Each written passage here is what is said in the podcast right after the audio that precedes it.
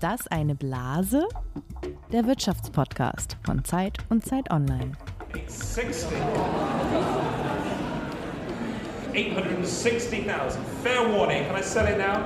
At 860,000. Last chance. Bastien, are we bidding? And selling for 860,000. Thank you very much.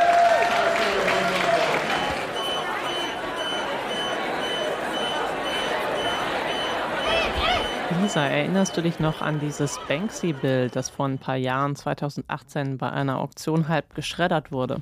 Ja, sehr gut sogar. Das war doch damals auch eine Riesengeschichte. Das Bild von einem Mädchen mit einem roten Ballon war, glaube ich, gerade erst verkauft worden. Und dann ist das Bild mit einem darin verbauten Schredder zur Hälfte zerstört worden. Ich glaube, es sollte sogar ganz zerstört worden, wenn ich die Geschichte noch richtig entsinne, aber der Schredder hat dann geschrei Genau, also ich habe die Geschichte nochmal nachgelesen und der Künstler Banksy wollte damit angeblich äh, seine Kritik am Kunstmarkt darstellen. Das Bild hieß Girl with Balloon. Und auf Instagram hat zumindest Banksy gesagt, der ja sonst nicht in der Öffentlichkeit auftritt, dass er tatsächlich damit den Kunstmarkt kritisieren wollte. Direkt nachdem der Hammer gefallen war, ist das Bild geschreddert worden. Es sollte komplett geschreddert werden, wurde aber nur zur Hälfte geschreddert, da hat irgendwas nicht geklappt. Wenn es aber wirklich sein Ziel war, gegen den Kunstmarkt zu protestieren, dann hat die Aktion äh, nicht so richtig gut geklappt oder ist sogar nach hinten losgegangen. Denn im Oktober 2021, also vor einigen Monaten, wurde das geschredderte Bild nochmal, also das halb geschredderte Bild nochmal verkauft, versteigert. Und zwar für nicht mehr eine Million Pfund, sondern 16 Millionen Pfund. Da hat also Banksy mit seiner Aktion eher zum Hype um das Bild beigetragen. Und genau darum soll es auch heute gehen, um den Hype oder vielleicht auch nicht auf dem Kunstmarkt. Genau, wir haben nämlich 2021 ein Allzeithoch gesehen. 65 Milliarden Dollar Umsatz soll der Kunstmarkt gemacht haben. Das sagen zumindest die Art Basel und die UBS in einer Studie, die nennt sich der Art Market Report. Und auch die Auktionshäuser, die bekannten Sotheby's und Christie's, haben mit je mehr als 7 Milliarden Dollar Rekordumsätze verbucht. Bevor wir aber loslegen, stellen wir uns kurz vor. Du bist Lisa Nienhaus, Du leitest das Frankfurter Büro der Zeit. Und du bist Lisa Hegemann. Du leitest das Digitalressort von Zeit Online.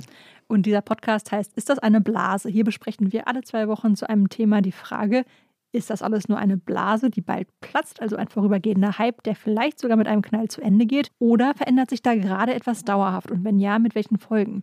Dazu sprechen wir jeweils mit einem Gast und einem Experten der Redaktion. Und wir wollen heute wissen, Kunst ist das eine Blase? Wir sprechen gleich dazu mit unserem Feuilleton-Autor Tobias Timm. Der erklärt uns die Grundlagen. Und dann besucht uns ein Gast, der mal als Aktmodell angefangen hat und heute als einer der wichtigsten Galeristen der Welt gilt. Gerd Harry Lübke, auch bekannt als Judy Lübke. Und wenn ihr Lob oder Kritik zu dieser Folge habt und zu allen anderen, dann freuen wir uns natürlich sehr über Post an blase.zeit.de. Auch gerne mit Themenvorschlägen, wo ihr eine Blase seht. Wir freuen uns über Feedback. Genau, aber zunächst beginnen wir mit einem Spiel. Es heißt Fakt oder Fantasie. Und Lisa, erklär du doch mal, wie es geht. Das funktioniert so. Eine von uns hat in jeder Folge die Aufgabe, zwei Fakten mitzubringen, Zahlen oder Aussagen zum Thema des Podcasts, also dieses Mal zum Thema Kunst. Und die andere muss überlegen, stimmt das oder ist das ausgedacht? Ist das also Fakt oder Fantasie? Und dieses Mal hast du mir Aussagen mitgebracht und ich muss raten. Genau, ich habe sie hier auf meinem Handy und werde sie dir äh, vorlesen, damit du auch nicht siehst, ob sie wahr oder falsch sind. Wir beginnen mit ähm, den teuersten Gemälden der Welt. Ich weiß schon, dass du schon auch geguckt hast, äh, welches das teuerste Gemälde der Welt ist. Also so einfach mache ich es dir nicht. Das war Salvator Mundi von Leonardo da Vinci. Wir konzentrieren uns jetzt hier mal auf das zweitteuerste Gemälde der Welt. Das teuerste Gemälde der Welt, das Salvator Mundi, hatte den Preis von 450,3 Millionen Dollar erzielt im Jahr 2017. Das zweiteuerste Gemälde der Welt ist von Pablo Picasso, heißt Les Femmes d'Alger und hat einen sehr viel niedrigeren Preis erzielt, nämlich nur 179,4 Millionen Dollar. Fakt oder Fantasie? Ich habe es nochmal nachgeguckt, das ist Fakt. Ah, verdammt. Sehr gut, dass du diesmal so gut informiert bist. Ich kann ja nicht jedes Mal ablosen, wenn du mich, äh, wenn du mir Fakten mitbringst. Ich dachte, das, ähm, äh, das glaubst du nicht. Aber gut, ähm, äh, sehr gut, ähm, dass, du dich, dass du dich hier vorher so gut vorbereitet hast. Kommen wir zum zweiten Fakt oder Fantasie. Und da bewegen wir uns in den digitalen Raum. Nachdem wir von den Gemälden gekommen sind, ähm, gehen wir zu dem, was manche heutzutage sogar auch als Blase bezeichnet, nämlich zu den NFTs. Da gibt es ja auch schon einige Verkaufsrekorde. Und das bislang teuerste Werk ist ein Bild, das aus ganz, ganz vielen kleinen Bildern zusammengesetzt ist. Soweit, so ist alles korrekt. Jetzt kommen wir zu dem Fakt, nach dem ich dich frage.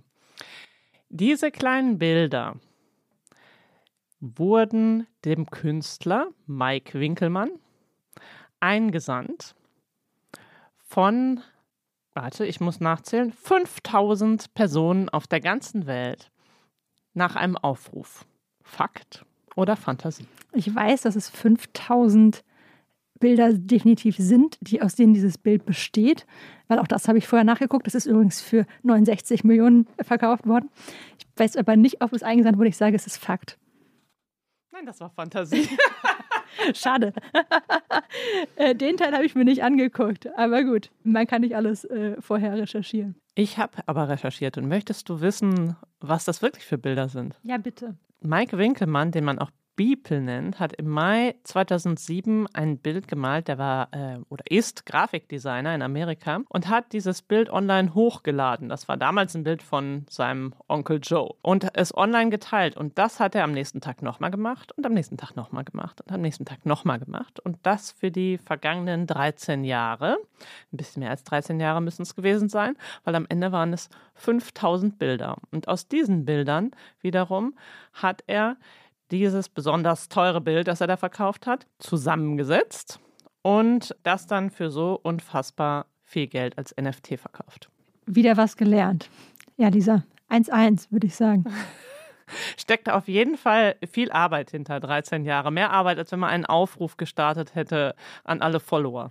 Ja, vielleicht ist das nochmal eine Idee. Das könnten wir mal als Blasen-Podcast machen und dann, und dann unser NFT zusammensetzen. Ja, an unsere 5000 Hörer da draußen und Hörerinnen. Äh, da kommt was auf euch zu vielleicht.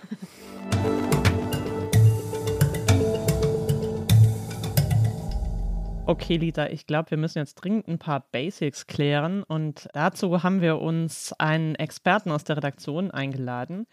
Er ist Autor im Feuilleton der Zeit, Kunstkritiker und Kunstmarktexperte und zusammen mit Stefan Koldehoff hat er zuletzt das Buch Kunst und Verbrechen veröffentlicht. Hallo Tobias, Tim. Hallo Lisa. Hallo Lisa. Tobias, dann fangen wir mit der, wie wir immer sagen, einfachen Frage, die dann immer gar nicht so einfach ist, an.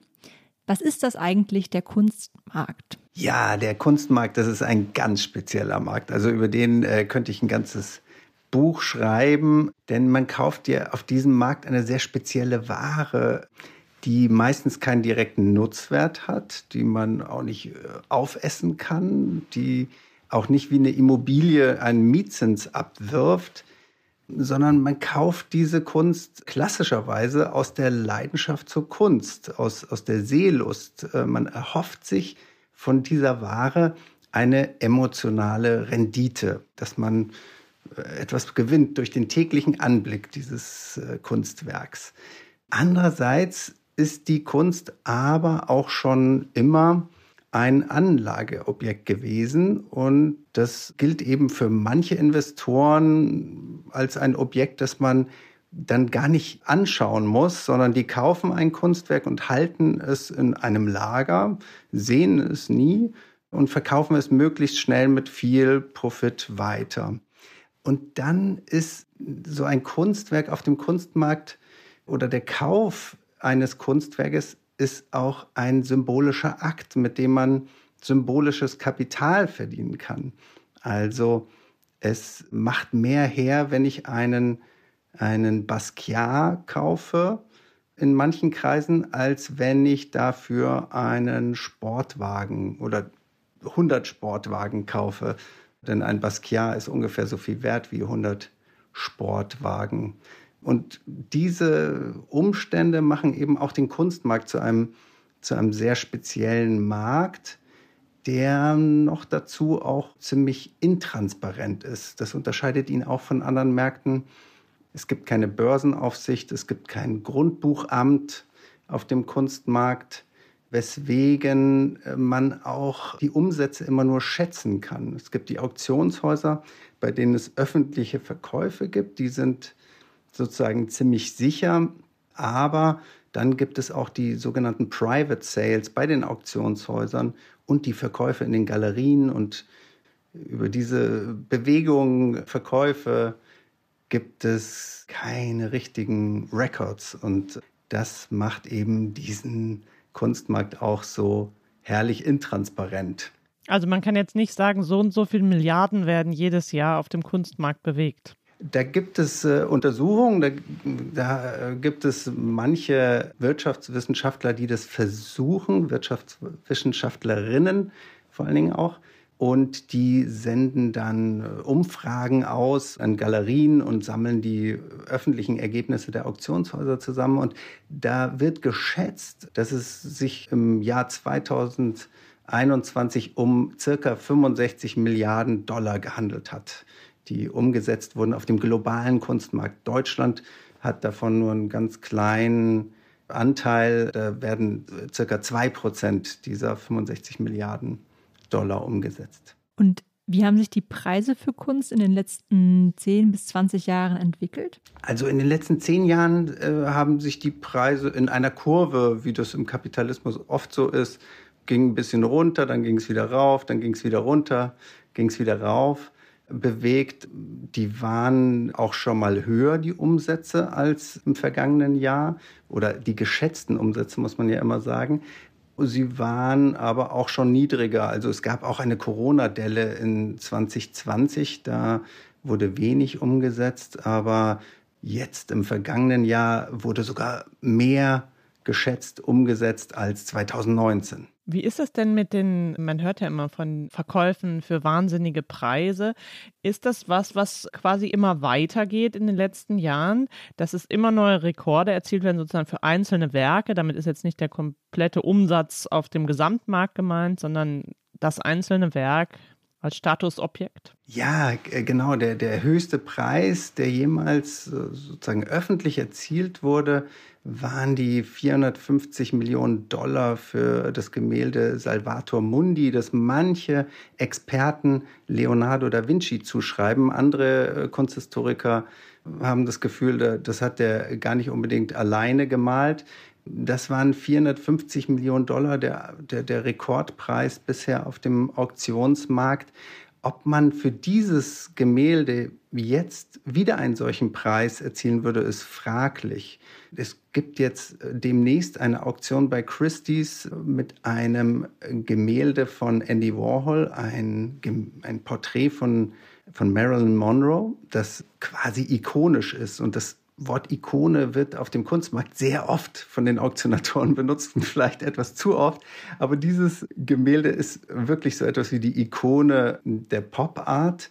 Und da gibt es jetzt eine Schätzung von 200 Millionen Dollar. Und Christie's und die verkaufende Schweizer Stiftung, die hoffen natürlich auf einen noch höheren Preis. Sie hoffen darauf, dass vielleicht sogar diese 450 Millionen Dollar für den Salvator Mundi übertroffen werden.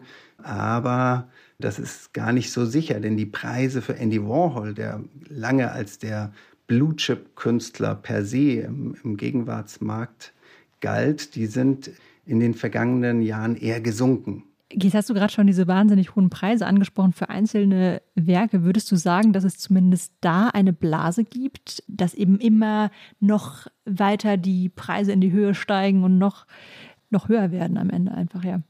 Also es gibt sicherlich Blasen auf dem Kunstmarkt. Äh, insgesamt hat sich der, der Kunstmarkt parallel zu Finanz- oder Wirtschaftskrisen ist der auch eingebrochen.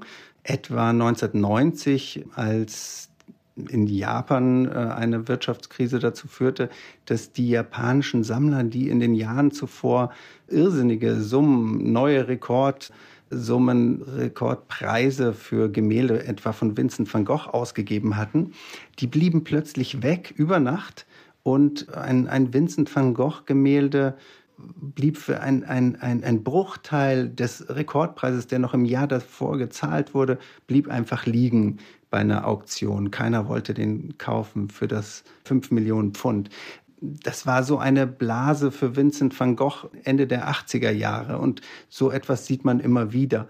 Für äh, ganz besonders natürlich im, im Markt für zeitgenössische Kunst. Da gab es gerade in den, in den vergangenen zehn Jahren immer wieder Künstlerinnen und Künstler, die für eine Saison plötzlich gehypt werden, die äh, ganz schnell sich wiederverkaufen. Die, die Bilder sind quasi, die riechen noch nach Farbe, nach frischer Farbe und kommen schon auf die Auktion, wurden vorher von der Galerie verkauft und werden Millionenpreise für einzelne Künstlerinnen und Künstler gezahlt und dann ein Jahr später bricht dieser Markt dann schon völlig in sich zusammen für diese, für diese spezielle Kunst. Also da, da gibt es immer wieder kleine Blasen und auch größere Blasen, die dann leise in sich zusammenploppen. Wie viel Geld braucht man denn, um da dabei sein zu können? Mit wie wenig könnte man anfangen? Man kann schon mit 80, 90 Euro einsteigen oder ein paar hundert Euro vielleicht und, und kann sich natürlich steigern. Das kommt darauf an, ob man eben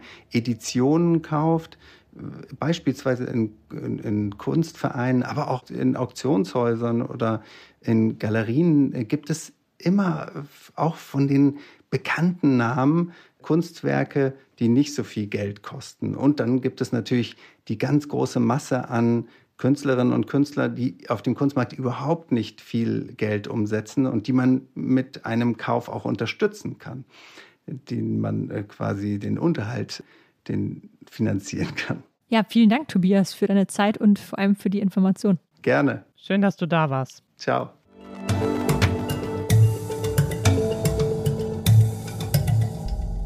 Unser Gast ist ein Mann, der mal als Aktmodell seine Karriere begonnen hat. Dann wurde er später einer der erfolgreichsten Galeristen in Deutschland. Er hat unter anderem Neo Rauch groß rausgebracht und ist auch mit ihm befreundet. Herzlich willkommen in diesem Podcast. Hallo. Judy Lübke. hallo. Hallo, hallo. Judy, jetzt fangen wir doch direkt mal mit der offensichtlichen Frage an. Was ist denn das teuerste Kunstwerk, das du je gekauft hast? Oh, na, die Frage ist natürlich sehr klar gestellt und deswegen sollte ich auch eine klare Antwort bringen. Ich habe kein Kunstwerk gekauft. Noch nie? Nee. Von vornherein habe ich mir überlegt, als ich die Galerie angefangen habe, dass ich eigentlich mir selber keine Sammlung zulege weil dann kommt ein Interessenkonflikt. Dann hast du eine Ausstellung mit wunderbaren Arbeiten und dann willst du die beiden behalten. Und die Sammler, die in die Galerie kommen, kriegen diese beiden Arbeiten auf jeden Fall nicht, weil du hast sie ja. Und von daher habe ich irgendwann mal angefangen, das dann wirklich auch als Prinzip durchzusetzen, vor allen Dingen von mir selber, dass alles, was in der Galerie gezeigt wird, auch wirklich für den Verkauf ist für die Sammler, die Museen oder andere Interessierte. Und das hat sich ganz gut rumgesprochen und hat sich auch gehalten bis jetzt. Aber du, du kannst uns jetzt nicht erzählen, dass du kein Kunstwerk besitzt. Hast Nein, du mal welche geschenkt bekommen? Ich, nee, ich habe, auch wenn du äh, zu mir nach Hause kommen würdest, wäre ja auch, kommt doch mal vorbei sozusagen, äh, wirst du sehen, die Wände sind weiß. Ich habe ja, ihr müsst euch überlegen, guckt, wenn ihr Galerie macht oder in einer Galerie arbeitet oder mit Künstlern arbeitet, habt ihr immer, wenn ihr wach seid, tagsüber, die Kunst um euch rum. Ihr kommt in die Galerie, im besten Falle geht ihr einmal rum und guckt euch die Ausstellung wieder an, jeden Tag neu oder setzt euch vor, eine, vor ein Werk. Und dann muss man sich auch mal wieder befreien davon. Man muss dann auch wieder mal den Blick frei bekommen, damit man neu sich anfüllen kann mit Kunst. Also heißt, ich brauche dann auch mal den Moment, wo ich einfach rausgucke, zu Hause oder auf eine Wand gucke, wo keine Kunst ist, damit ich es wieder weiterhin lieben kann, das zu tun, was ich mache. Das verstehe ich und trotzdem kann ich es nicht glauben, dass da nicht irgendwo so eine kleine Zeichnung von Neo Rauch, die er einfach nee. mal so nebenher gemacht hat, irgendwo nee. zwischen den Buchdeckeln liegt. Nee, das kann möglich sein, aber im Prinzip, also es gibt natürlich so Grafiken, die gemacht werden für den Künstler oder arbeiten so am, für, das, für den Jahreswechsel, wo Freunde einen Brief, einen Gruß bekommen. Das ja, aber es ging ja darum, gekauft, gekauft nicht. Okay, aber dann stelle ich die Frage nochmal anders. Was war denn das teuerste Bild, was du hier verkauft hast? Gut, den Namen haben wir vorhin schon genannt, Neo Rauch. Und äh, ja, die teuerste Arbeit ist so um die 1,2 Millionen Euro. Und wie viel bleibt davon bei dir hängen? Es bleiben bei allen Galerien, und das ist wirklich interessant, wie sich das global durchgesetzt hat, egal was du verkaufst, von welchem Künstler, eigentlich immer 50 Prozent bei jeder Galerie auf dieser Welt von dem verkauften Werk des Künstlers, wenn es eine Kommissionsware ist. Also wenn die Arbeit dem Galeristen überhändigt worden ist und der Künstler sagt, bitte macht die Ausstellung, verkauft die Arbeit, dann bekommt die Galerie 50 und der Künstler natürlich auch. Hm, aber wird nicht Neo Rauch für viel mehr Geld verkauft mittlerweile? Nee, das, also was ich gerade gesagt habe, ist so der Preis. Es gibt natürlich auch noch mal einen höheren Preis, aber der ist auf den Auktionen. Und die haben mit der realen Welt in der Form nichts zu tun, weil auf einer Auktion, die Auktionshäuser machen das sehr gut. Wenn die das nicht so gut machen würden, hätte ich schon längst ein Ereignis gegründet. Aber die sind natürlich, die können auch nur das machen oder anbieten, was ihnen eingeliefert wird.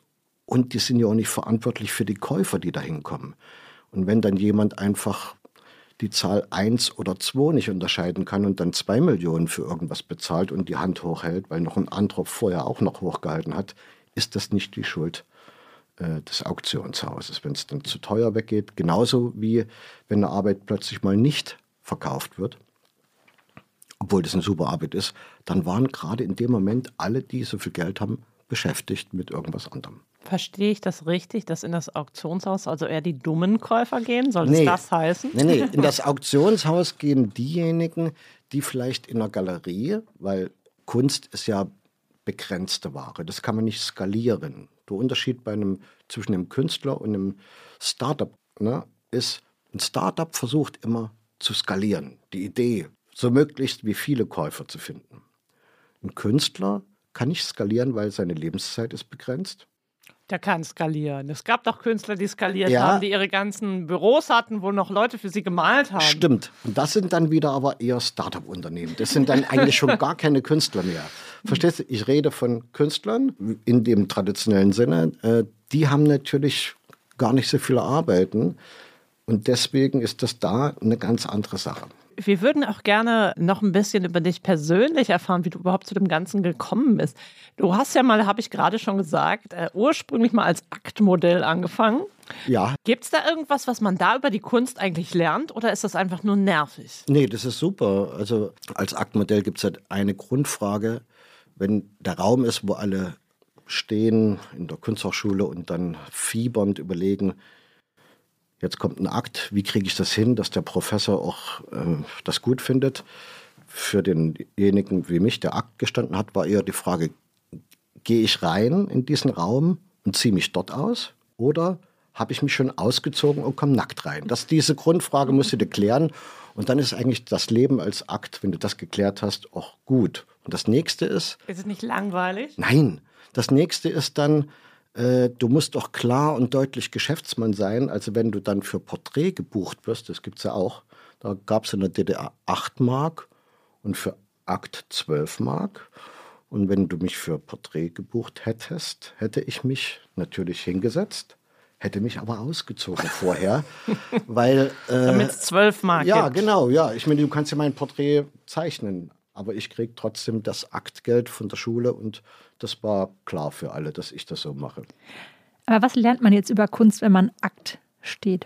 Man lernt, dass das ein richtig harter psychologischer Kampf ist vom Künstler, etwas zu machen, wofür nur er verantwortlich ist, auf dem Blatt oder auf dem Foto oder in der Skulptur. Und dass jedes Scheitern, jeden Morgen, wenn er wieder ins Atelier kommt, die Realität ist, in dem er lebt, um wieder bessere, ihm seiner Idee nachkommt, bessere Arbeiten zu machen. Also das ist und man lernt über die Zeit natürlich auch einen Blick.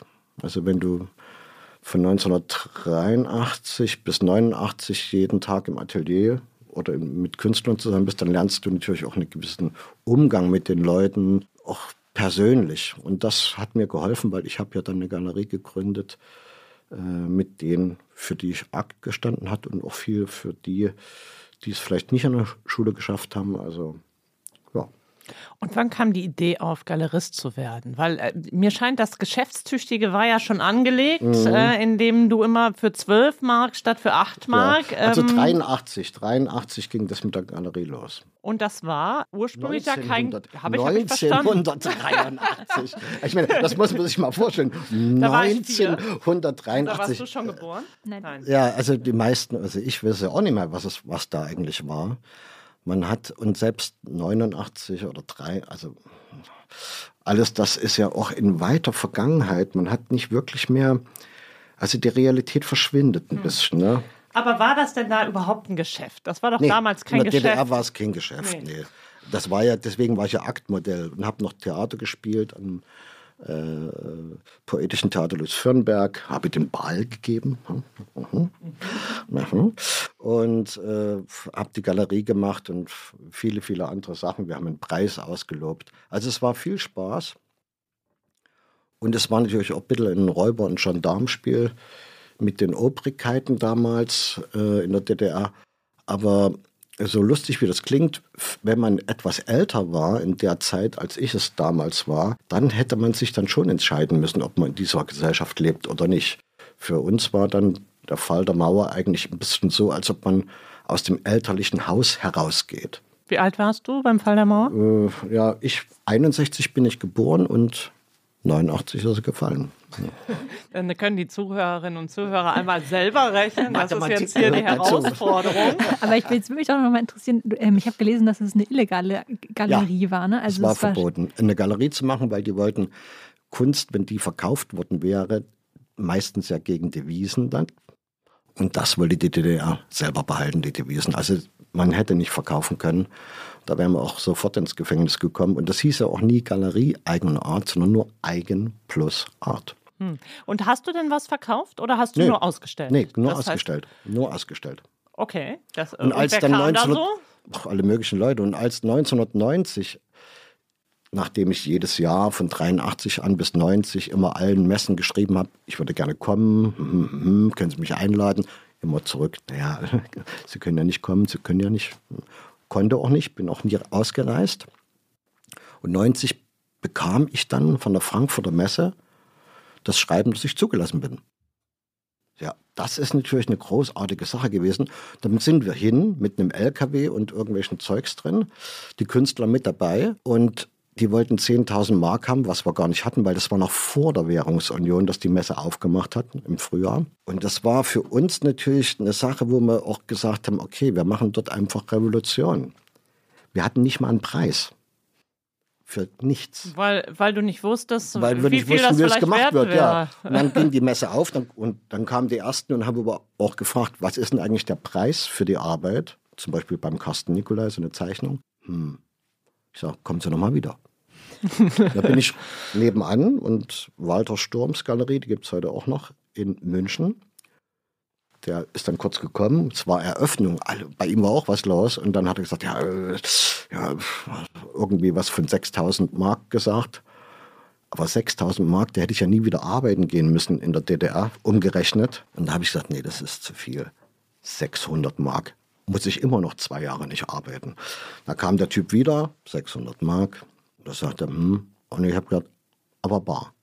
Weil äh, damals, ich hätte nie einen Scheck einlösen können, in der DDR, also in der noch Umgangs-DDR, da war noch keine Währungsunion. Außerdem hat meine Mutter gesagt, nimm nur Bares von den Westdeutschen, keine Schecks. Also habe ich die gesagt 600 Mark und nun müsst ihr euch vorstellen, der hatte natürlich keine 600 Bar dabei. Und damals gab es am Automaten nur 400. Hm, Ich erinnere mich. Also ist er los, hat seine 400 geholt, dann musste der Fremde ansprechen, da waren die dann schon zu fünft, um die 600 Mark zusammenzukriegen. So, dann gab er die 600 Mark mir und wollte die Arbeit mit Rahmen haben.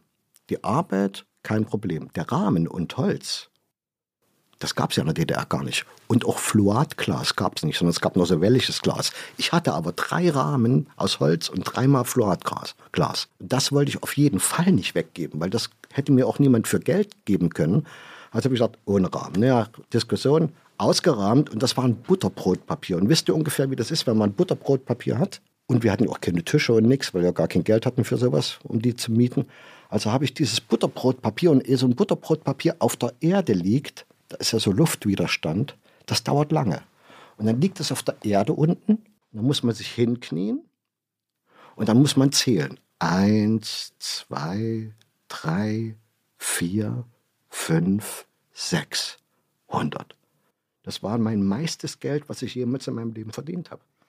So Gefühlt. Viel, ja. Oder bis dahin. Na, ge- bis dahin und gefühlt. Und der Typ, der rannte dann rum und hatte diese, dieses Butterbrotpapier uneingepackt und trug es wie, wie das Schweißtuch Christi durch die Gegend und hat sozusagen dann Werbung auch gemacht. Dann kamen alle. Restaurant Gargantua, das ist so ein, war mal ein großes Restaurant in Frankfurt-Main. Die haben gekauft und und und und und. Aber was mich noch mal äh, einmal interessiert, noch mal zu der Zeit Damals, vorher. ganz kurz, Ja. damals gab es aber noch nicht, dass man ostdeutsche Galerien, ehemals ostdeutsche Galerien, sagen wir mal, die Hälfte des Stands. Nee, machte Nee. man nicht. Das sondern kam erst später. Hm. ich war der Erste, und deswegen musste ich voll bezahlen. Und Arend Oetker hatte für mich gebürgt. Hm. Ja, dem hatte ich auch angeschrieben, Kulturkreis BDI damals. Und diese 10.000 Mark konnte ich aber am Ende der Messe bar der Messe geben, weil ich hatte Genug verdient. genug verdient. Das klingt doch super. Ich, ich frage mich vorher in der DDR, das waren ja viele, viele Jahre, wo du gesagt hast, du hattest eine Galerie ohne zu verkaufen. Wieso macht man das denn so lange, wenn man damit gar nichts verdient? Ist das dann nur so eher wie so eine Art Museum, wie so ein Privatmuseum oder Nee. was ist das? Oder ist das Stell dir, mal Widerstand? vor, oder? stell dir mal vor, du bist 22 und kriegst ein Studien- und Arbeitsverbot. 22. Du kannst nicht raus. Das ist sozusagen ein Billardtisch. Und die Kugeln, du kannst nicht raus. Immer wieder an die Bande und alle Energie und tick, tick, Aber Naja. irgendwas muss man machen. Irgendwas muss man machen, weil der Motor läuft. Du kannst und nur Modell stehen geht auch nicht. Also habe ich die Galerie gemacht, um irgendwas zu tun, um mich zu merken und mich zu sehen, um, um Kontakte mit Leuten zu haben, um irgendetwas aufzubauen, was auch zu mir gehört und ich zu dem oder denen. Und mit all diesen Leuten, die auch die Freunde dann natürlich waren, wir waren ja außerhalb eigentlich der Gesellschaft. Also wir waren im besten Sinne asozial. Außerhalb. Und wenn man einmal rausgetreten ist aus der Gesellschaft, und man merkt, es geht. Man kann in, Pa- in dieser Parallelwelt macht es viel mehr Spaß. äh, Dann will man auch nicht wieder zurück. Und im Endeffekt ist natürlich so eine Galerie. Ich habe von Anfang an auch ein Archiv gemacht mit allen Arbeiten, die gehangen haben. Das habe ich immer noch und und und und alle Briefe, alles aufgehoben. Dann weiß man auch, wenn man so dran bleibt, falls es doch mal anders kommt und man wird mal gefangen genommen, also eingesperrt und verkauft, die DDR hat ja dann politischen Häftlinge verkauft gegen Devisen wiederum, äh, dann hat man wenigstens was vorzuweisen, was man gemacht hat. Also hatte man so die Idee. Natürlich dann nach, nach Fall der Mauer dachte ich mir auch, also Galeristen brauchen die keinen.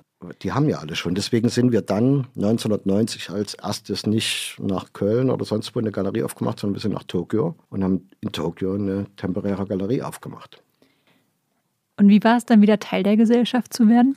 Ich habe dann versucht, das, was ich gelernt habe in dieser extremen Gesellschaft neben der eigentlichen Gesellschaft, also in der DDR als Extrawelt, auch weiterzuführen in dieser nächsten Welt. Und das hat auch geholfen, weil die Bundesrepublik damals, die gibt es heute nicht mehr. Also ich habe eigentlich gesehen, wie ein Staat untergegangen ist, die DDR, und dann die Bundesrepublik im Prinzip auch nicht mehr existiert heute, sondern es ist ein anderer Staat. Und jetzt gibt es nochmal eine, eine Zäsur eines anderen Situation. Und äh, ich habe gelernt, mit solchen Dingen umzugehen. Also das heißt, die Zentrierung von dem, was man als für sich wichtige Komponenten sieht, die muss man selber machen. Man muss das, man darf nicht äh, einem Geschäftsmodell hinterherrennen oder, oder einem Markt hinterherrennen oder einen Markt bedienen, sondern man muss diesen Markt kreieren. Man muss diesen Markt kreieren. Werbung. Wie geht es weiter mit der Europäischen Union? Präsidentschaftswahlen in den USA, EU-Parlamentswahlen, geopolitische Krisen und wirtschaftliche Schwierigkeiten. Wir suchen Lösungen für diese Herausforderungen. Am 19. und 20. März auf der digitalen Europakonferenz von Handelsblatt, Die Zeit, Tagesspiegel und Wirtschaftswoche.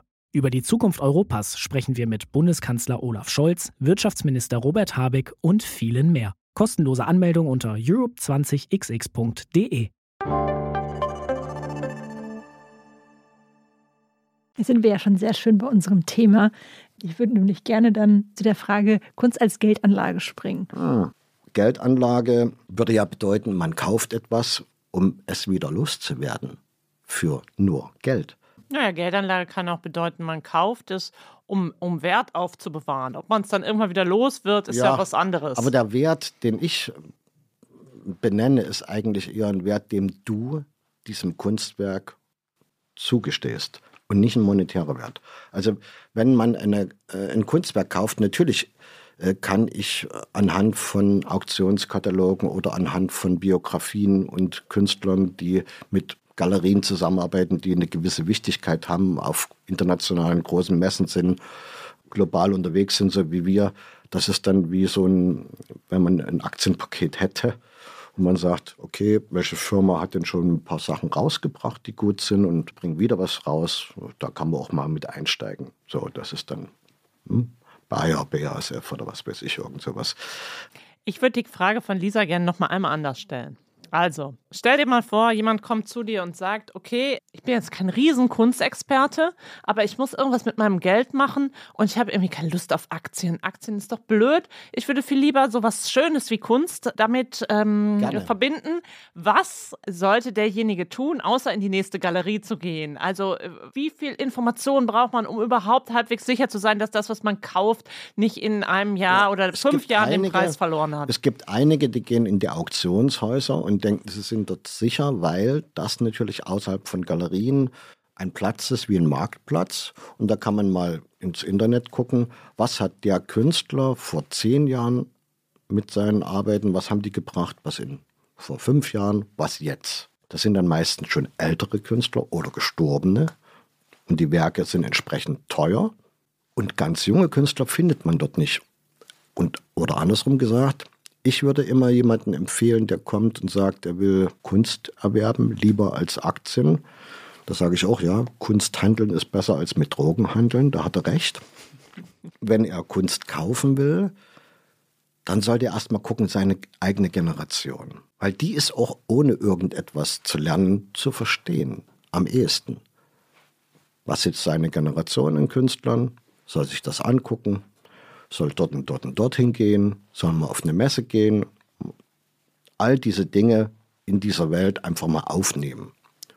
Seine Generation bedeutet so Sein die ungefähre Alter. Jahrgang. Genau. genau. Mhm. Oder er sagt, nee, das, ich habe keine Zeit für den Quatsch und ich mache das nicht. Und, hm, hm. Dann sagst du, okay, dann geh wenigstens auf eine Messe. Sagen wir mal auf die Messe in Basel, das ist die wichtigste. Und da ist sozusagen die Vorauswahl schon ziemlich gut von Galerien und Künstlern. Und da kann man eigentlich alles kaufen, was einem gefällt. Macht das. Und manchmal ist es ja auch so, wenn du dann irgendwie jemanden sagst, das ist hier zu hoch, kannst du nicht runterspringen, dann musst du erstmal runterspringen. Aber ich sage jetzt mal eine ähm, Vermutung von mir. Ich glaube aber, das, die ist richtig. Wenn wir uns jetzt einen Katalog angucken würden von einer Messe von vor 30 Jahren hm, und würden da mal so durchgucken, ich glaube, wir würden nicht viele Namen noch erkennen. Das stimmt. Das geht schon da los, wenn du überlegst, die letzte Dokumenta, welche Namen? Die Dokumente davor, nennen wir fünf Namen. Ja, also das ist natürlich klar, es bleiben nur wenige übrig, aber das eine ist die Welt des, der Erinnerung an, an ein Werk und an einen Künstler und seinen Namen und das andere ist die Zeit, in der der Künstler sich entschieden hat, Künstler zu sein, sein Leben darauf ausrichtet und seine Erfüllung dabei findet. Und ein Künstler, der sich ganz seinem Werk verschreibt, ist auch für einen Galeristen etwas Wunderbares. Weil das du kannst heißt, das miterleben. Hm. Das heißt, egal, ob in 30 Jahren vielleicht keiner mehr dieses Werk kaufen will, ich habe wenigstens den Künstler unterstützt. So muss man das sehen. Ja, auf jeden Fall ist es vollkommen, es ist, es ist auch so, auch als Käufer, äh, was ich vorhin schon gesagt habe. Wenn es dir in dem Moment etwas bringt, ne, dass du es beginnst zu lieben oder dass du beginnst, dass du sagst, diese Frage, die ich ja gar nicht formulieren kann, aber die ich sehe, die ich fühle, die, ich, die mir entgegenschwingt, diese Frage, dieses, dieses Gegenhalten gegen mich ist so intensiv und bringt mich so zum Nachdenken, ich brauche diese Frage ständig. Also kaufe ich mir das Werk, weil es mich immer an sowas erinnert, zum Beispiel. Es muss nicht unbedingt nur schön sein.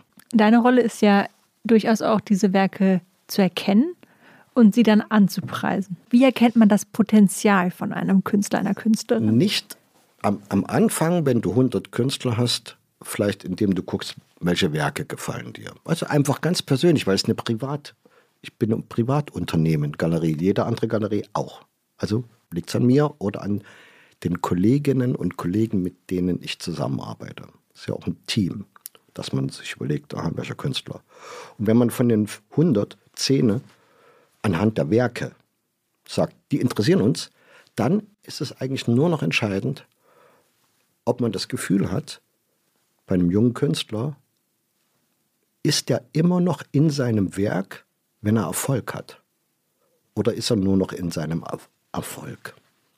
Damit kann man sich kaputt machen, oder was ist damit gemeint? Ja, das ist damit gemeint, Erfolg ist eine ganz schwierige Sache als Killer für seine Produktivität und Kreativität, weil was kann schnell passieren, dass man dann nur noch den Erfolg zelebriert und nicht am Werk bleibt. Hm.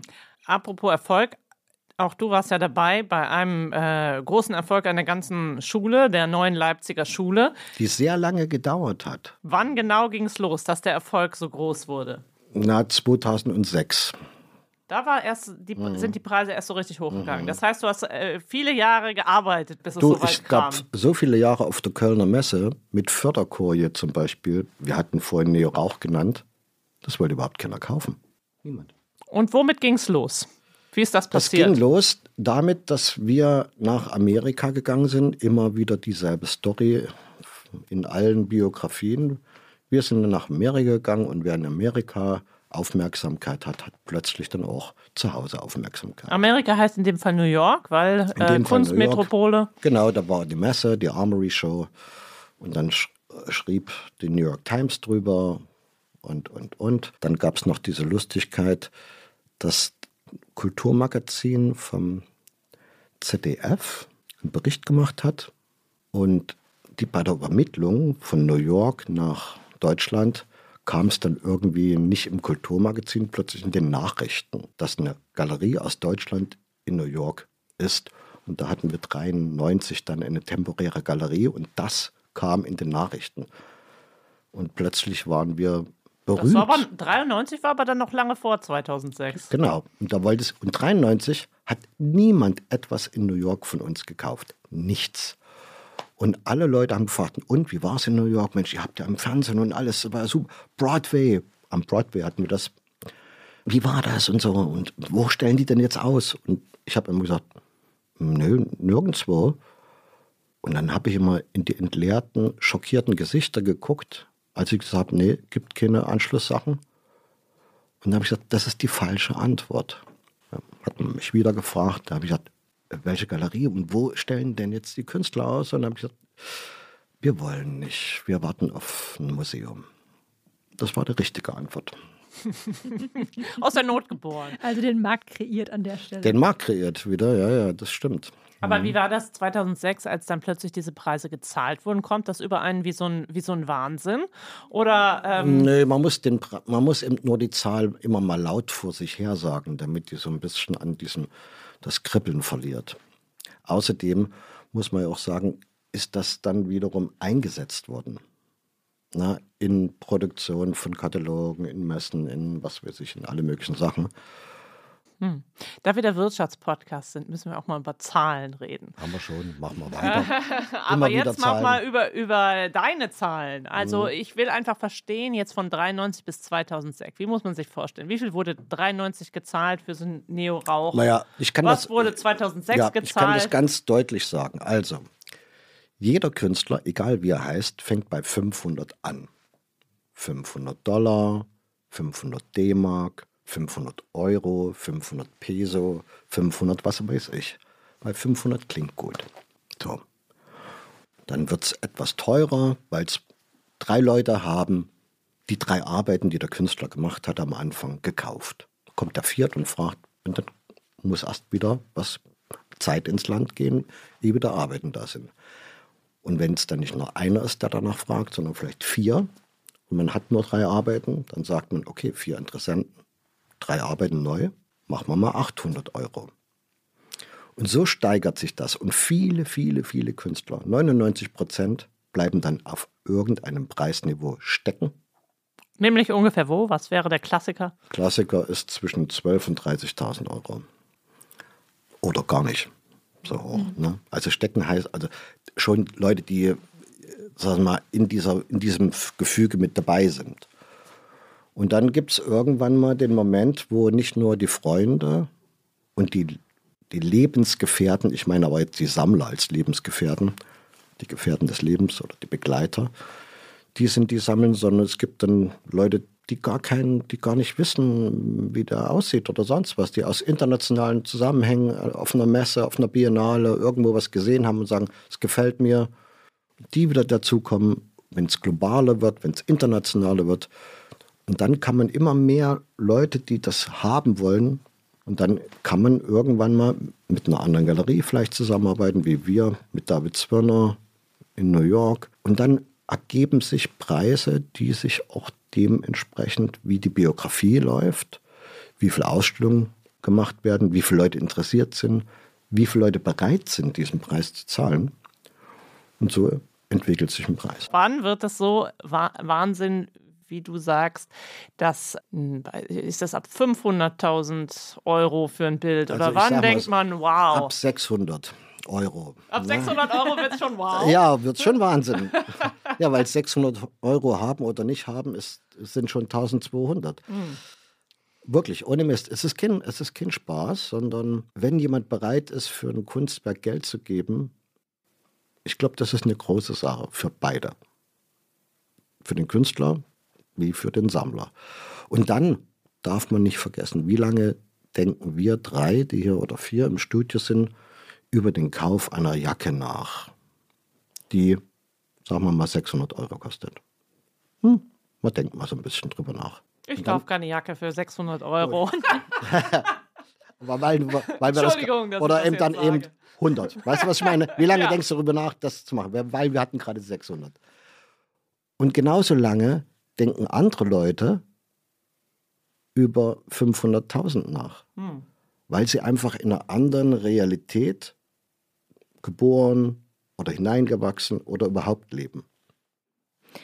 Wie sehr frustriert dich das, dass du am Ende nur diese Menschen in dieser Lebenswelt mit bestimmten Werken ansprechen kannst. Du hast ja zwei Galerien, also einmal Eigen und Art und dann gibt es noch Eigen und Art Labs. Das letztere ist ja so ein bisschen, sage ich mal, für unsere Preisklasse vielleicht eher. Jüngere Künstler. Genau, also und trotzdem muss man ja dann sagen, ab einem bestimmten Punkt ist halt ein Neo-Rauch einfach für Menschen, die ganz normal arbeiten, nicht mehr erschwinglich. Doch, es gibt ja Grafiken zum Beispiel. Es gibt die Grafikstiftung Neo-Rauch in Aschersleben. Da gibt es jedes Jahr ein oder zwei Grafiken in einer 35er Auflage und die kann man sich dann auch leisten. Anders gefragt, anders gefragt. Ja, ich habe hier vorher, ich habe hier vorher mit einer, aus. genau, ich habe hier äh, vorher mit einer Freundin von mir gesprochen, die sich sehr gut auskennt im Kunstmarkt und habe ihr gesagt, wie viel Geld braucht man eigentlich, wenn man, wenn man Geld anlegen will in Kunst? Also anlegen, so, wo es hm. auch halbwegs sicher angelegt ist. Und da hat sie mir tatsächlich Million. gesagt, 100.000 reichen nicht im ja, Jahr. Eine Million. Ja, also das schließt doch sehr viele Leute aus, um es naja, jetzt mal einmal so deutlich nee, zu sagen, nee, nee, oder? Nee, nee, das nicht. Sicher anlegen, das heißt nicht in der Galerie kaufen, sondern sicher anlegen oder auch. Hm? Aber sicher anlegen heißt eher ein Picasso oder was weiß ich, also sowas kaufen. Das ist sicher angelegt, weil es schon über die Jahre, Jahrzehnte und noch länger immer wieder im Handel war. Auf allen Muse alle Museen haben die Arbeiten. Kein Museum kommt ohne so eine Arbeit aus, was auf sich was hält. Dann ist das natürlich ein sicher angelegtes Depot. Ne? Aber sag mal so, ob der sich den Picasso dann auch wirklich mal anguckt oder ob dieser Picasso wirklich eine Frage ihm stellt oder ob er es nur einfach im Safe hat, weil es ihm zu gefährlich ist, da reinzufallen bei einer Party, das ist wirklich die Frage. Also wir reden ja das eine ist, sich sozusagen einfach nur zu entledigen von Geld, was man nicht braucht, in der Sicherheit, ja, Picasso, oder ob man sein Leben etwas verlängern will. Weil die Zeit, die man hat, bleibt zwar die gleiche, aber das Gefühl ist größer. Aber ich würde sagen, wenn man es jetzt vergleicht mit anderen Geldanlagemöglichkeiten, ja. ähm, dann ist äh, Kunst in einer niedrigeren Pre Preisklasse womöglich interessant, weil sie total steigen könnte, wäre ja. aber eine Risikogeldanlage. Das ist Klare richtig. Ja, das ist richtig. Also weil wenn wir, wenn wir mit unserer Generation oder mit, wenn du mit deiner Generation anfängst, dann sind es halt 500, 600 Euro. Und äh, die meisten kommen ja höher, wie vorhin schon gesagt dann muss man halt überlegen, ob man dann wieder aussteigt oder ob man es einfach behält. Ich würde mir die gerne über einen Hype sprechen, der gerade auf dem Kunstmarkt ist, und zwar über NFTs, Non-Fungible Tokens. Ja, das ist für die Leute, die das verkaufen und das Geld einsammeln, gut. Und was hältst du persönlich von diesen Werken, zum Beispiel vom Board Ape? Ape ja, also sagen wir mal, wie schon gesagt, für diejenigen, die es anbieten und das Geld einsammeln, ist das perfekt. Könnte man aber doch für die Künstler in deiner Galerie auch so nee, sagen. Nö, nö, nö. Weil das ist, äh, im Endeffekt ist das sozusagen, das Werk tritt zurück und äh, das Management ist ganz vorn. Aber warum? Also was ist der Unterschied zu, dem, zu einem Bild in deiner Galerie? Weil in einem Bild in, in, der, in einer Galerie ist nicht per Definition skalierbar. Da haben wir es wieder. Aber doch die NFTs auch nicht. Und das doch, ist doch das die sind Besondere. skalierbar. Und zwar, die sind dann plötzlich, du kannst sie in Millionen Stücke aufteilen. Und das macht dieses, also das eine Kunstwerk in eine Million Pixel und die verkaufst für 10 Euro.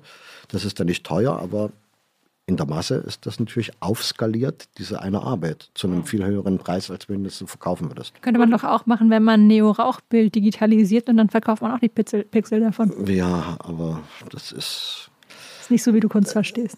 Nee, vor allen Dingen, das ist nicht so, wie ich verstehe, den Künstler als Partner und den Sammler als Partner. Ich würde gern einmal auf den gesamten Kunstmarkt blicken, um den ja. Blick etwas zu weiten und äh, um auf die Frage zurückzukommen, die ja die Frage des Podcasts ist. Ist das eine Blase? Das teuerste Gemälde, das hier verkauft wurde, hat wahnsinnige 450 Millionen Dollar gekostet. Der Kunstmarkt ist, äh, wird gefühlt, natürlich, es gibt Auf und Ab, aber wird gefühlt immer größer, es wird immer teurer. Sind diese Preise, die da gezahlt werden, ist das, ist das noch berechtigt oder ist das eine Blase, die da entstanden ist? oder entsteht manchmal um manche Künstler herum oder sogar am ganzen Markt. Ja, da das, was du gerade beschrieben hast, eher über die Auktionshäuser läuft, daher hat man ja auch, weil das ja offiziell ist und, da, da, da, da, und überall steht, äh, weiß man die Preise, ist das ein Metier, wo ich ja nicht professionell unterwegs bin. Ich betrachte das auch nur von außen wie du. Und ich denke, natürlich äh, gibt es eine Entwicklung seit den Pariser Salons, wo Künstler selbstständig äh, etwas aus eigenem Antrieb geschaffen haben und nicht Auftragskünstler waren für Kirchen oder sonst was. Ne? Da hat sich schon was geändert seitdem. Und seitdem gibt es eine, ein Werk, was jemand geschaffen hat, ohne Auftrag, sondern nur aus sich selbst heraus, aus eigenem Antrieb und hat dann jemanden gefunden, der dieses Werk vermittelt und jemand anders, der es kauft. Und auch diese Werke haben wir mit 500 angefangen und sind dann gestiegen. Immer mehr. Da hat, das hat was damit zu tun, ob unsere kulturelle Identität an diesem Werk haftet. Ob unsere kulturelle Identität dadurch weitergetragen wird. Ob sich da etwas angesammelt hat, was als wirklich notwendiger Bestandteil dieser kulturellen Identität da ist. Dann, dann äh, trägt das weiter. Ob es nun 5 Millionen, 500 Millionen oder sonst was ist, ich glaube, das ist eigentlich dann nicht mehr ausschlaggebend, weil die Werke kommen ja gar nicht mehr in den Handel, sondern die sind ja in den Museen. Mhm. Aber ich würde sagen, das ist schon ausschlaggebend, wie viel da am Ende ähm, gezahlt wird und wie, wie hoch das geht. Und ich, ich glaube auch, das hat auch sehr viel damit zu tun, wie viel Geld insgesamt, also in dem Gesamtmarkt, also auch bei dir in deiner Ja. Galerie, wie viel Nicht Geld nur im insgesamt, Kunstmarkt, sondern im Markt, im, weltweit, was immer dieser Markt auch aber, auch, bedeutet. aber auch im Kunstmarkt. Auch da, klar. Ist der Kunstmarkt in den letzten Jahren besonders attraktiv geworden oder muss man, muss man sagen, Nee, sagen wir mal so, es ist natürlich, seitdem Währung nicht mehr an Gold gekoppelt ist, kann natürlich Geld gedruckt werden ohne Ende. Und dann von kann man da- damit Kunst kaufen? Das ist doch eine daher- schöne Sache. Von daher ist das mit dem Geld und, und, dem, und dem Preis auch unendlich. Also die Preise, Entschuldigung, aber die Preise sind also eine Folge der lockeren Nö, Notenbankpolitik. aber sagen wir so, ne, ja, wenn Leute Geld verdienen, äh, ist natürlich immer die Frage auch, was ist das für Geld? Wie ist das entstanden? Was ist passiert? Nun sind wir nicht die Kriminalpolizei, aber man guckt schon auch ein bisschen, was los ist. Ein Versteigerungshaus macht das nicht so, kann das gar nicht so machen. Da gibt es Bieter von irgendwoher, irgendjemand bietet für jemand anders. In der Galerie ist das anders. Man möchte den Kontakt mit dem Sammler haben. Man will die wenigen Arbeiten, die man hat, weil biologisch gesehen wird nicht so viel produziert im Jahr, ne? die will man doch gut positionieren. Mit dem Künstler gemeinsam überlegen, ein Kurator, der einem Museum vorsteht, einem Sammler, der auch Museen was gibt. Lieber nicht bei jemand, der es nur in den Keller legt und wartet fünf Jahre, bis es noch teurer geworden Bringt ist. nicht viel für die Reputation des Künstlers. Und am allerwenigsten möchte man jemand geben, der damit Geldwäsche betreibt. Naja, gut, das, das kannst du nicht, äh, weißt du nicht. Ne? Aber auf jeden Fall, wenn es Leute gibt, die sofort wieder verkaufen, die bekommen natürlich auch nichts mehr. Aber hat Kunst nicht schon auch eine sehr große Blasengefahr, eben weil es so wenige Anhaltspunkte gibt, wie man eigentlich Kunst bemisst? Du hast ja gerade schon angefangen zu sagen, man fängt bei 500 an und dann steigert sich dieser Wert. Und gleichzeitig ist es ja immer so eine Ansichtssache, so ganz blöd Ist es, gesagt. 100 Prozent. Und damit hat man ja noch weniger an der Hand eigentlich, wie viel so ein Kunstwerk eigentlich real Geld wert ist ja Geld, ein Geldschein oder hm, Münze ist auch nur eine Vereinbarung. Aber die Vereinbarung mit einem Kunstwerk ist viel schöner als eine Vereinbarung mit so einem Geldschein. Das verstehe ich. Das vers versuchst du uns schon die ganze Zeit so zu verkaufen. Ich, nee, ich versuche die ganze Zeit, euch zu Sammlern zu machen. Oder zu Sammlerinnen. Ja, dass ihr kommt das ja und bei noch mir was. eine Grafik kauft und ne? Aber zum Thema Blase muss ich doch noch mal was fragen. Äh, und zwar gibt es durchaus auch Leute, die sagen, die hohen Preise, die für Neo Rauch bezahlt werden, sind auch irgendwie demnächst nicht mehr. Der ist auch eine Blase. Was sagst du?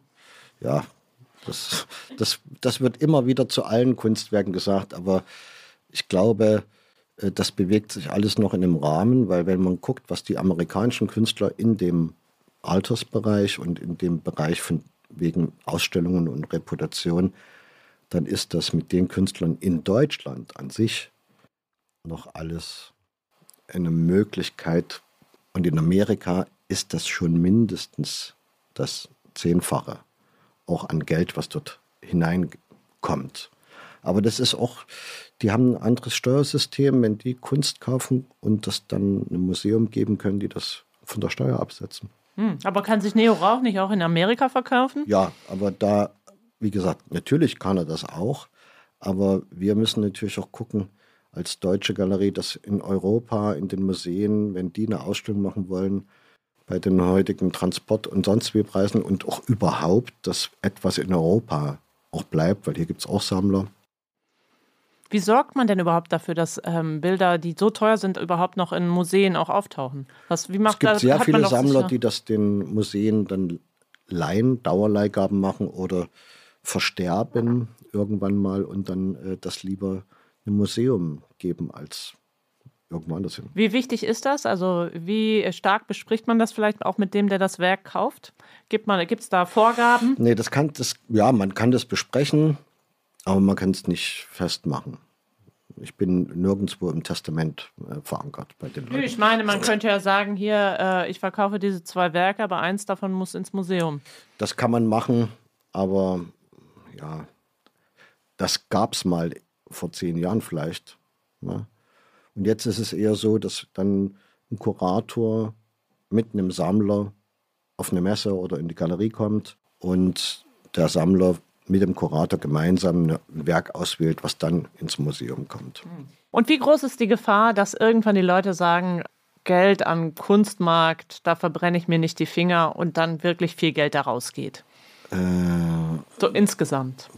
Überhaupt nicht, weil, weil wenn, wenn du Kunst gekauft hast, so wie ich das verstehe, äh, ist das, entwickelt sich ein anderer Wert als Kunstwerk dir gegenüber, als das, was du bezahlt hast an Geld. Und ansonsten das andere, das Spekulative, wenn man eine Million hat für einen Picasso gegeben, wieder, oder sagen wir mal 35 Millionen, naja, das wird sich nicht groß ändern.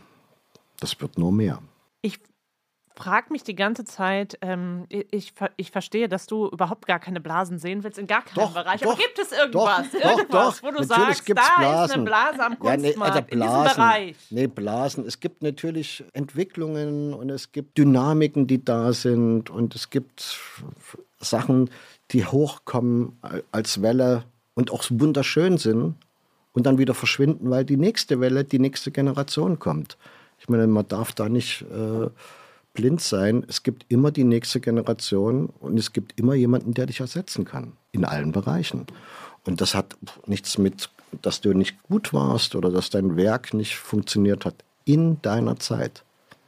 Da musst du es schaffen, erst etwas zu tun, was dir adäquat ist wo du dich einbringst als derjenige, der in dieser Zeit gelebt hat. Aber wenn man diejenige. dann geschickt anlegt, würde es bedeuten, man kauft aus seiner Zeit und bevor der Künstler wieder out ist, verkauft man wieder. Also wenn du jetzt mal nur gar nicht an Kunst interessiert bist, dann kannst du ja eine Kunstzeitschrift nehmen oder im Internet gucken und dann wie schon gesagt, welcher Künstler ist jetzt gerade am Start. Dann guckst du das durch und welche zehn Namen tauchen da immer auf. Und das ist wie bei den Aktien, dann tust du dann diese zehn Namen kaufst du von jedem was. Und dann, wie bei einer Aktie, man kauft eigentlich nicht im richtigen Moment, sondern eigentlich immer irgendwas. Ne? Und am Schluss musst du dir die Uhr stellen und dann sagst du nach drei Jahren, egal was passiert, alles wieder raus. Das wäre eine geschickte Strategie? Ja, das ist eine Strategie, die man ja kennt vom Aktienmarkt und die funktioniert relativ gut auf jedem Markt. Sind denn aus deiner Sicht dann die Bilder, die in Auktionshäusern gehandelt werden, eigentlich eine Blase? Weil du hast ja jetzt mehrfach gesagt, das ist, wenn man irgendwie wirklich viel Geld raushaut, dass das Geld wird da erzielt. Ja, eine Blase. Also sagen wir so, da, äh, da kann man natürlich gucken. Es gibt Werke, die dann plötzlich nichts mehr wert sind und die man auch nicht mehr loskriegt, die aber vorher zehn Jahre da gut gelaufen sind. Das gibt es auf jeden Fall. Aber ich glaube nicht, dass jemand Werke eines Künstlers, der damals 1965 gut lief und dann seit 1995 nicht mehr läuft, heute noch kauft. Weil man informiert sich ja, wenn man sich mit Geld beschäftigt, informiert man sich über Geld. Hm? Im besten Fall. Im besten Fall. Und deswegen wird er eher etwas kaufen, was in seiner Zeit gehypt ist oder oben ist. Ja, und solange äh, dieser Künstler, dieser Vermittler, diese Biografie und viele, viele Leute daran glauben, funktioniert das auch. Aber am Beispiel desjenigen, der 65, wer es wert war oder nicht, kann es da auch die nächste Generation geben, die das wieder verdrängt. Und nur ganz wenige bleiben in den Museen, an den Wänden hängen und liefern und verschwinden nicht langsam im Depot. Ja, herzlichen Dank. Wir haben jetzt wahnsinnig viel erfahren. Wir sind hier äh, quasi durch dein ganzes Leben gegangen und alle Blasenfragen. Äh, freuen uns, äh, dass du da warst und sagen Dankeschön. Vielen bitte. Dank. Bitte, bitte. War eine Freude. Lisa, jetzt haben wir so lange über Blasen geredet. Jetzt müssen wir noch mal einmal rekapitulieren. Was denkst du? Kunst, ist das eine Blase? Ich habe irgendwie den Eindruck, ja. Es ist ja, also seit Jahren steigt ja, wie du auch schon gesagt hast, am Anfang sind jetzt bei 65 Milliarden Euro Umsatz, laut der Umfrage, die du gesagt hast.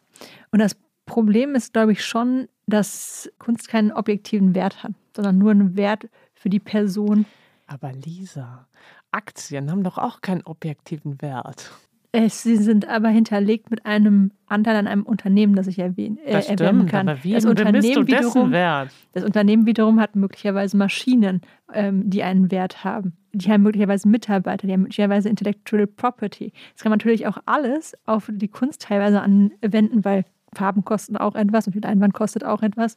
Das Und doch- funktioniert aber nicht. Ganz genau. Es, äh, am Ende das, was du für den Materialwert zahlst, wie man normalerweise eine Aktie zum Beispiel berechnen würde, hast du in dem Maß bei einem Bild nicht. Aber äh, ich, ich möchte widersprechen, auch wenn wir hier eigentlich im Blasencheck für die Kunst sind. Ich glaube, auch bei den Aktien wird eigentlich der Wert der künftig erzeugten Güter eines Unternehmens zum Beispiel gehandelt. Und den kannst du auch nicht an dem aktuellen Fabriken oder Immobilien bemessen.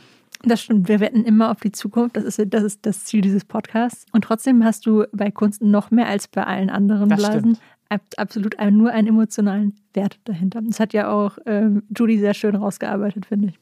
Das stimmt. Also du glaubst, es ist eine Blase, ja? So der gesamte Kunstmarkt. Nicht der gesamte. Ich glaube, es gibt Teilbereiche einfach, was er sagte zu den Auktionshäusern, dass dort immer höhere Preise erzielt werden. Teilweise auch einfach sehr weit weg von dem, was sonst verkauft wird. Ich glaube, da sieht man auf jeden Fall Blasen. Einzelne Künstler haben wir auch drüber gesprochen. Ich glaube, da sieht man Blasen. Aber ja, ich glaube tatsächlich, so wie der Kunstmarkt derzeit ist, wird er sich nicht, nicht ewig halten können und es werden nicht immer mehr Umsätze erzielt werden. Allein schon, weil die EZB irgendwann wieder die Zinsen anheben wird. Und dann, das wissen wir alle, dann geht das Geld eher nicht mehr in Aktien, auch nicht mehr in Kunst, auch nicht mehr in Gold, sondern tendenziell wieder auf das Sparbuch. Also, die EZB hat damit sicher viel zu tun. Was man aber auf jeden Fall klar sagen kann, ist, dass der Kunstmarkt meistens dem Auf und Ab der Konjunktur folgt. Das finde ich sehr interessant, obwohl er sich zeitweise auch ein bisschen davon losgekoppelt hatte, weil er nach 2008 zum Beispiel nicht so dramatisch eingebrochen ist, wie man es nach der Finanzkrise eigentlich gedacht hätte. Aber im Prinzip kann man sagen, dass er dem globalen Auf und Ab der Konjunktur folgt. Und wenn wir jetzt davon ausgehen, wovon ich ausgehe leider, dass demnächst die Zinsen steigen und wir auch wegen des Ukraine-Kriegs eine schwerere ähm, Rezession bekommen könnten, das wäre auch für den Kunstmarkt dann nicht gut. Aber ob das dann eine Blase ist, also ich bin da eher vorsichtig. Ich glaube, im Kunstmarkt gibt es vielleicht einzelne Blasen. Vielleicht ist NFT eine. Das müssen wir mal in dem nächsten Podcast untersuchen. Da braucht man vielleicht ein paar mehr Details. Es gibt auch sicher immer mal wieder einzelne gehypte Zeitabschnitte der Kunst. Das habe ich mir auch mal durchgelesen, dass es da wirklich so Phasen gab, wo manche ähm, Teile der Kunst, also im Sinne von Generationen, total hochgegangen sind und dann wieder runtergegangen sind. Aber dass der komplette Markt jetzt demnächst wirklich als Blase platzt, ich glaube nicht dran. Gut, ich finde es schön, dass wir mal nicht einer Meinung sind Das stimmt.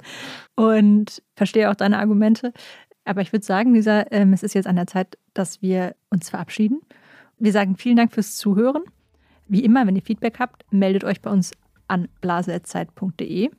Ihr könnt natürlich auch eine freundliche Bewertung hinterlassen oder uns fünf Sterne in der Podcast-App geben. Auch darüber freuen wir uns sowieso wie über jedes Feedback von euch.